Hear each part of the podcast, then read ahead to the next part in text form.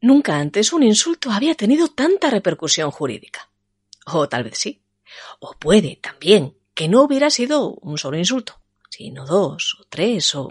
En fin, el caso es que en el Parres de los primeros años del siglo XVII, en 1604 concretamente, se armó la de San Quintín porque un hombre llamó a otro marrano.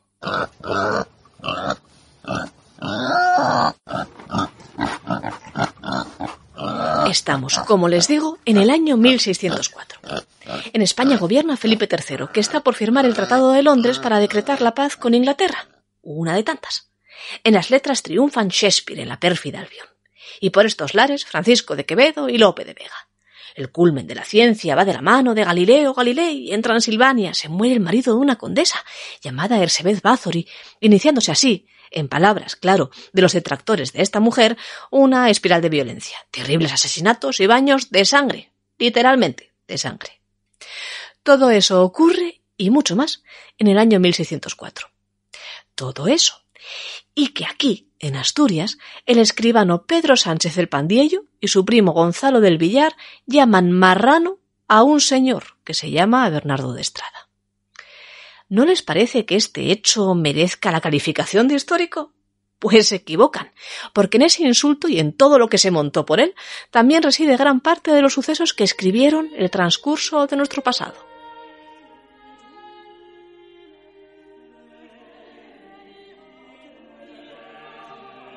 Conozcamos, pues, a sus protagonistas. De un lado, Bernardo de Estrada, el supuesto marrano. Un hidalgo notorio de solar conocido, señor y mayorazgo de la casa y solar de Névares, muy antigua y muy principal de este Principado de Asturias, y descendiente de la muy noble casa de Estrada. Cristiano, y aún es más, cristiano viejo, que lo habían sido sus padres, y sus abuelos y sus bisabuelos, sin que nadie en su tierra recordase a un solo moro o a un solo judío en el haber genealógico de su casa.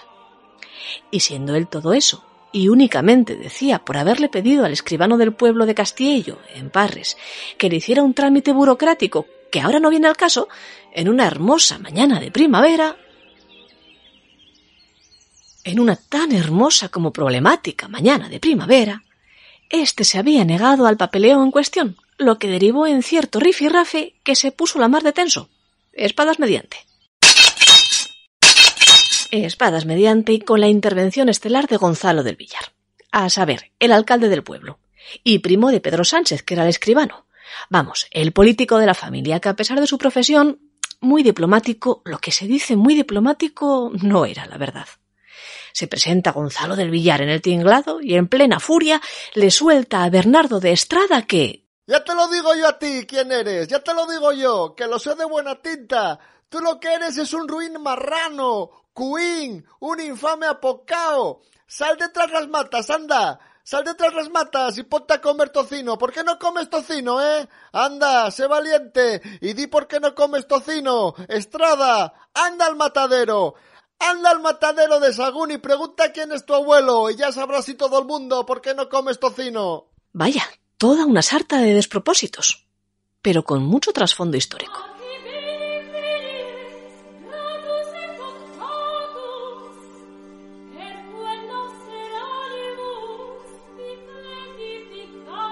Ocurría que todos los insultos que le había gritado delante de todo el pueblo Gonzalo de Villar a Bernardo de Estrada hacían referencia a su supuesta sangre judía. El historiador que recogió esta curiosa historia, José Antonio Samaniego, nos recuerda al narrarla en su anecdotario social y criminal de Asturias que así, marranos, era como se llamaba a los judíos de forma despreciativa, incluso a los conversos, que para probar que verdaderamente habían renunciado a su fe y aceptado la católica, a veces se les obligaba a ir a los mataderos y a comer tocino a mordiscos, ya que, como el oyente sabrá, ni musulmanes ni judíos comen cerdo. Y de ahí la referencia al matadero de Sahagún.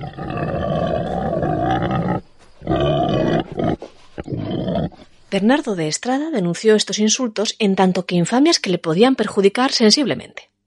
A saber, para desempeñar gran número de cargos públicos era necesario contar con un expediente de limpieza de sangre, que se hacía en base a las declaraciones de los más viejos del lugar, que hubieran conocido y tratado a los ancestros católicos del interesado.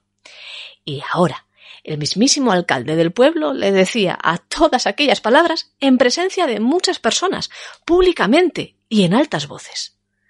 Pero, además de todo eso, en este caso también mediaron los intereses políticos, que ya ven, lo sabía, y mucho, ya en aquellos años.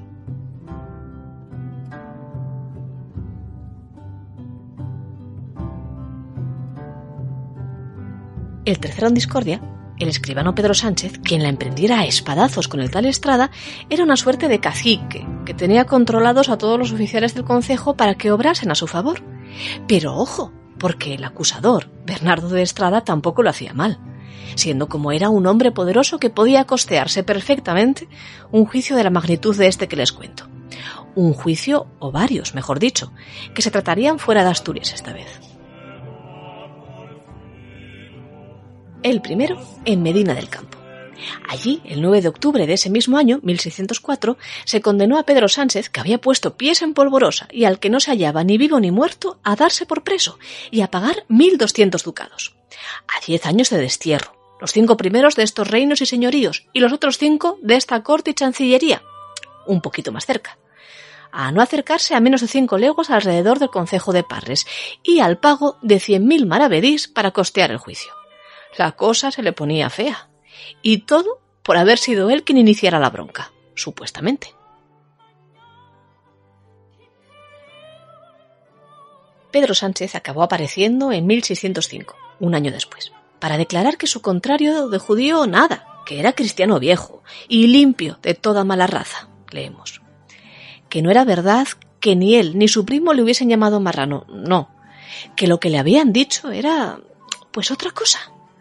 Que fue él el que empezó faltando, diciéndole que era un necio, que hacía mal su oficio, con gran cólera y con gran enojo, porque el escribano le había dicho que no le daba tiempo a hacerle una gestión solicitada con muy poca antelación, y que Sánchez y su primo el alcalde solo se habían defendido, nada más.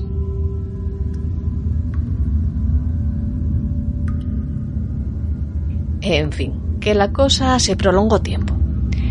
Finales de 1605 seguía Pedro Sánchez preso en una prisión de Burgos, pleiteando como podía con el ahora más poderoso Bernardo de Estrada, que acabó presentando, por cierto, y como prueba de su sangre limpísima, un documento que acreditaba a su abuelo homónimo como familiar del Santo Oficio en 1578. Y aún siguió y siguió y siguió y siguió el juicio.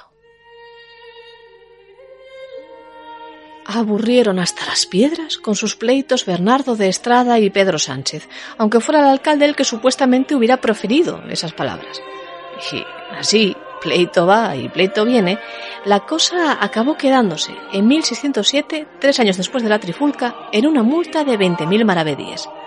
Todo lo que se había sacado de la confiscación de los bienes de Sánchez y en los años que ya se había pasado el escribano entre rejas. Todo eso más los gastos del juicio, que ascendían a 4.755 reales. Ahí es nada. Y todo por un insulto que hoy no suena a nada, a un disloque infantil como mucho. Pero es que todo cambia, ya lo ven en la historia. Hasta el significado y el alcance real de las palabras malsonantes.